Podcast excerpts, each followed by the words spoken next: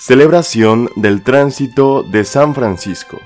¿Qué significado tiene la celebración de este tránsito? Cuando la hermana muerte visitó al pobrecillo de Asís, este caminó de este mundo a la gloria del Padre. Y siendo este paso una Pascua, es decir, la finalidad y la meta del bautizado, adherido a la resurrección de Cristo, es entonces motivo de júbilo y de regocijo espiritual. No obstante la tristeza humana que acompaña a la muerte, esta será siempre la feliz llegada, el retorno o el reencuentro con nuestro Creador.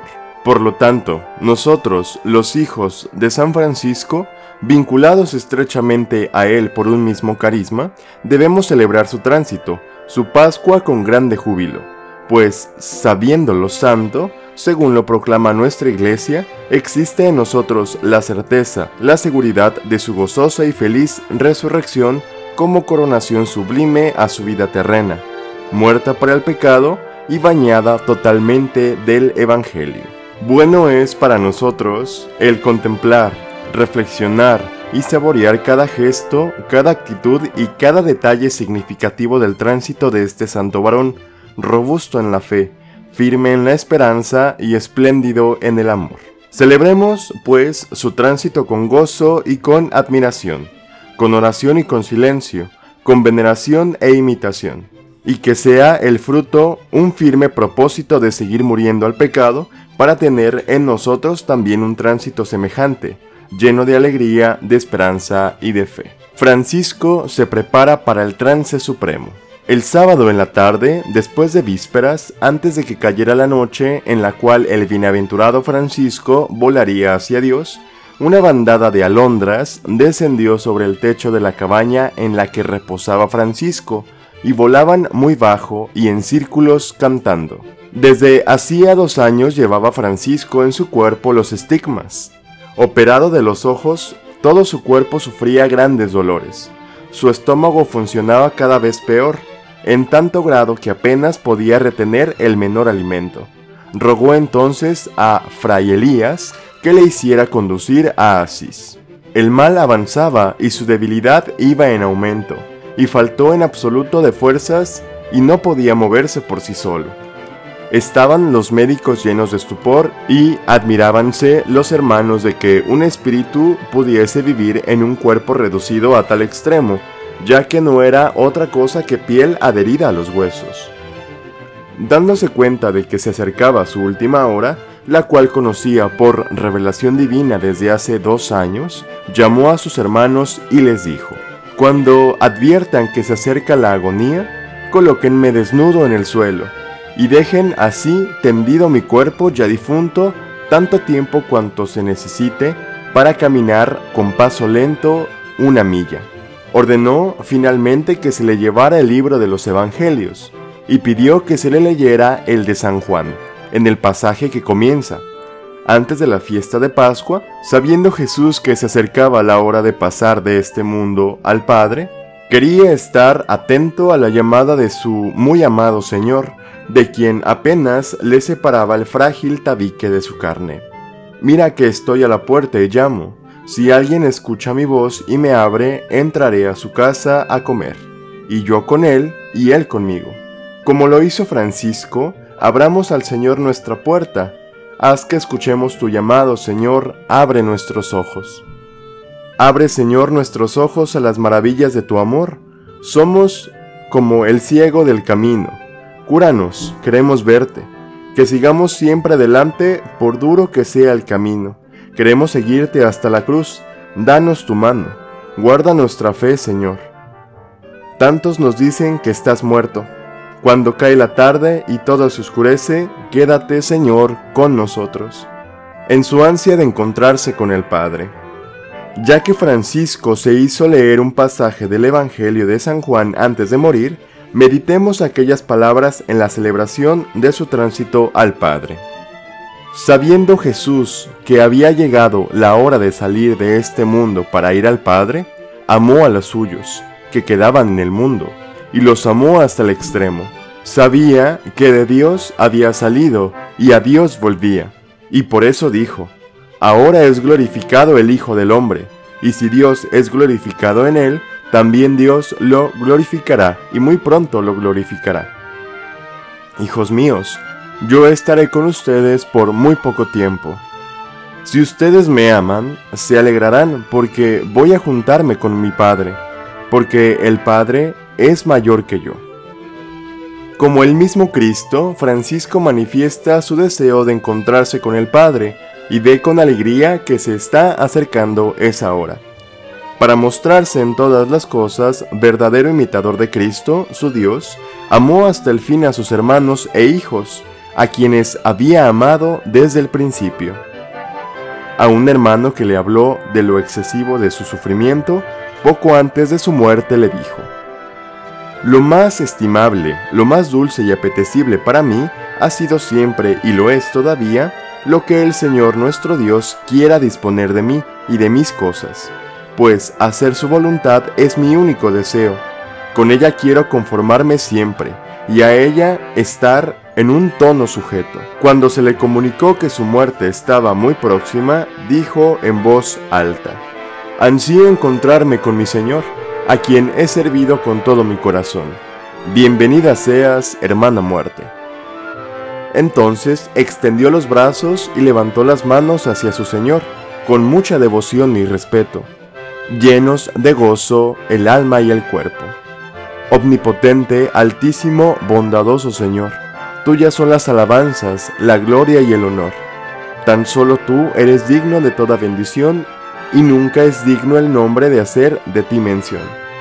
Padre Santo y justo, Señor, Rey del cielo y tierra, Gracias te damos por ser lo que tú eres, porque con tu santa voluntad, por tu Hijo muy amado en el Espíritu Santo, creaste todas las cosas espirituales y corporales, porque nos creaste a imagen y semejanza tuya y nos colocaste en el paraíso, pero nosotros caímos por nuestra culpa. Gracias también te damos porque así como nos creaste por tu Hijo, así, por el santo amor con que nos amaste, quisiste que naciera verdadero Dios y verdadero hombre de la gloriosa siempre Virgen Santa María, y quisiste que por su cruz, sangre y muerte nos redimiera de nuestro cautiverio. Gracias también te damos porque por este mismo Hijo tuyo, otra vez ha de venir en la gloria de su majestad, para lanzar al fuego eterno a los condenados que no hicieron penitencia ni te conocieron y para decir a cuantos te conocieron y adoraron y te sirvieron en penitencia, vengan benditos de mi Padre, reciban el reino que les está preparado desde los albores del mundo. Ninguno de nosotros, míseros y pecadores, es digno siquiera de nombrarte, por lo que te rogamos y suplicamos que nuestro Señor Jesucristo, tu Hijo amado en quien siempre te complaces, junto con el Espíritu Santo, te dé gracias por todo. Volviendo al Padre, Cristo no abandona a sus discípulos, sino que permanece vivo junto a ellos y los asocia a su vida y a la plenitud de su gozo. No se turben, ustedes confían en Dios, confíen también en mí. En la casa de mi Padre hay muchas mansiones. Si no fuera así, les habría dicho que voy allá a prepararles un lugar. Después que yo haya ido a prepararles un lugar, Volveré a buscarlos, para que donde yo estoy también estén ustedes. No los dejaré huérfanos, sino que vengo a ustedes. Dentro de poco el mundo no me verá más, mas ustedes me verán, porque yo vivo y ustedes también vivirán. Ustedes ahora sienten pena, pero cuando los vuelva a ver, su corazón se llenará de alegría y nadie podrá quitarles esa alegría. Padre, ha llegado la hora, da gloria a tu Hijo para que tu Hijo te dé gloria a ti. Ahora voy a ti y les digo esto mientras estoy en el mundo, para que tengan en sí mismos la plenitud de mi alegría. Francisco participó plenamente de este gozo de su Señor.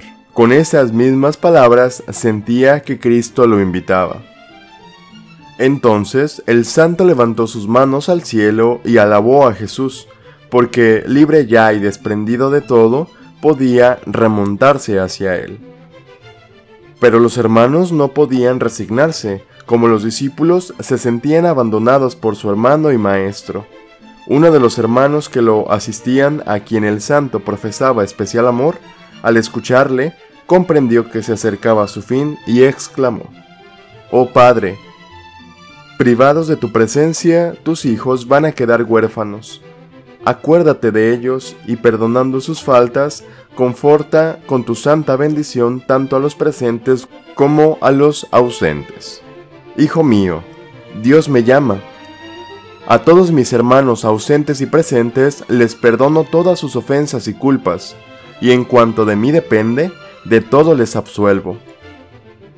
Cuando les comuniques estas palabras, bendícelos a todos de mi parte. Entonces el bienaventurado Francisco, a pesar de su debilidad, alabó al Señor con un fuerte impulso gozoso de cuerpo y de alma. Hermano, permíteme regocijarme en el Señor y cantar sus alabanzas en medio de mi debilidad. Puesto que se aproxima la hora de mi tránsito, que se acerquen Fray Ángel y Fray León para que canten a la hermana muerte. Se acercaron los dos y reteniendo las lágrimas cantaron el cántico del hermano Sol. Francisco había añadido a este cántico algunos versos sobre nuestra hermana la muerte corporal, por los que perdonan y aguantan por tu amor los males corporales y la tribulación. Felices los que sufren en paz con su dolor, porque les llega el tiempo de la consolación y por la hermana muerte, loado seas mi Señor. Ningún viviente escapa de su persecución. Ay si en grave pecado sorprende al pecador. Dichosos los que cumplen la voluntad de Dios, no probarán la muerte de la condenación. Dando la vida por los que ama. Mientras los hermanos derramaban amargas lágrimas y se mostraban inconsolables, hizo el santo traer un pan. Lo bendijo, lo partió y dio un trozo a cada uno. Quiso conmemorar así aquella santa cena, la última que el Señor celebró con sus discípulos. Hizo esto en memoria del Señor y para demostrar a sus hermanos la ternura de su afecto. Francisco participó de los sufrimientos de Cristo en la ofrenda de Jesús a su Padre ¿No es este el mismo gesto de Cristo siervo, que entrega su vida para salvar a los hombres y que compromete a sus discípulos a hacerse servidores de todos los hombres? En el transcurso de la cena, sabiendo que el Padre había puesto todas las cosas en sus manos, Jesús se levantó, se despojó de su manto, se ciñó una toalla a la cintura y echó agua en una palangana Luego se puso a lavar los pies de sus discípulos y se los secaba con la toalla. Cuando hubo acabado, se volvió a sentar a la mesa y dijo, ¿Entienden ustedes lo que he hecho? Ustedes me llaman Señor y Maestro, y dicen verdad, porque lo soy. Si yo, que soy Señor y Maestro, les he lavado los pies, también ustedes deben lavarse los pies los unos a los otros. Les he dado ejemplo para que ustedes hagan lo mismo que yo hice. En torno a Francisco se habían reunido numerosos hermanos cuyo padre y guía era, y todos estaban en la espera de su fin dichoso, y dijo a sus hermanos, Por mi parte yo cumplí lo que debía ahora que Cristo les enseñe a ustedes lo que deben hacer. Y como su muerte, o más bien su vida, estaba ya tan próxima, les rogó que cantaran en voz alta las alabanzas del Señor. Luego él mismo entonó como pudo el Salmo 141.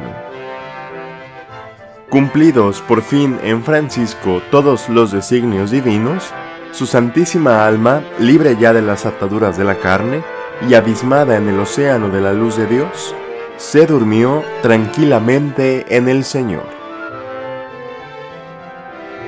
Las alondras, tan amantes de la luz como enemigas de las tinieblas nocturnas, se acercaron en gran número posándose sobre el lugar en donde el santo acababa de exhalar su último suspiro, a la hora del crepúsculo, y revoloteando alegres y juguetonas, parecían querer testimoniar tan espontánea como claramente la gloria de quien tantas veces las había invitado a cantar las alabanzas del Creador. Francisco continúa vivo entre nosotros. El año de 1226, El día 3 de octubre, domingo, cuando caía la noche, nuestro bienaventurado Padre San Francisco, habiendo imitado la vida y el trabajo de los apóstoles, libre de las ataduras del cuerpo, coronado con el mejor fin de sus promisorios principios, voló para su dicha a la mansión de los eternos goces, en la ciudad de Asís, su lugar de nacimiento, en Santa María de la Porciúncula, donde había puesto los fundamentos de su orden de los hermanos menores cumplidos 20 años de su entrega total a Cristo. Henos aquí, privados ahora de tu luz, oh verdadero faro del mundo, más esplendorosa que el sol en el firmamento de la iglesia. Ahora habitas en la luz de Dios, que es tu morada. En lugar de nuestra pobre compañía, tienes ahora la de los ángeles y los santos. Viviendo en Dios, ¿no está igualmente Francisco próximo a nosotros, intercediendo por los hermanos y hermanas que el Señor le dio? Tú, que mereces tanta alabanza, no abandones a tus hijos que viven todavía en la carne de la que tú fuiste librado. Sabes muy bien en qué situación difícil quedaron. Tu sola dulce presencia bastaba para confortarlos en sus angustias tú que te mostraste siempre tan compasivo y dispuesto a perdonar a tus hijos pecadores. Alegra ahora al mundo entero, inundado de gozo nuevo, y propón a todos los medios verdaderos para su salvación. Lloraba antes el mundo viéndose privado de su presencia, quedó como envuelto en densas tinieblas, pero al presente se siente iluminado como si estuviera en la mitad del día, libre de toda oscuridad. No hay ya lugar para las lágrimas, porque día a día se añaden nuevas glorias y regocijo a la incontable muchedumbre de sus virtudes santas. De oriente y occidente, del norte y el sur, llegan hermanos que testimonían el florecimiento de la vida según el Evangelio. Hermanos menores, hermanos menores conventuales, hermanos menores capuchinos hermanas clarisas, hermanas clarisas capuchinas y franciscanas, hombres y mujeres, jóvenes y adultos de la fraternidad secular. Hace 796 años, en la porciúncula, Francisco, ya moribundo, se dirigió a los hermanos que le rodeaban como a representantes de la orden, presentes y futuros. Entonces los fue bendiciendo a todos, apoyando su mano derecha sobre la cabeza de cada uno de ellos. Bendijo también a todos los que entonces pertenecían a la orden y a los que pertenecerían a ella hasta el fin de los tiempos. Todos nosotros, hermanos franciscanos, reunidos aquí para celebrar el nacimiento de Francisco a la vida, nos sentimos solidarios en esa bendición de nuestro Padre y nos comprometemos a vivir en unidad y fidelidad al Evangelio en nuestros días. Oración final. Que el Señor los bendiga y los guarde, les muestre su rostro y tenga piedad de ustedes, los mire benignamente y les conceda la paz. Que el Señor los bendiga hermanos, en el nombre del Padre y del Hijo y del Espíritu Santo. Amén. Comencemos hermanos a servir al Señor porque hasta el presente poco o nada hemos hecho. Que estas palabras de nuestro Padre San Francisco nos acompañen e inspiren toda nuestra vida.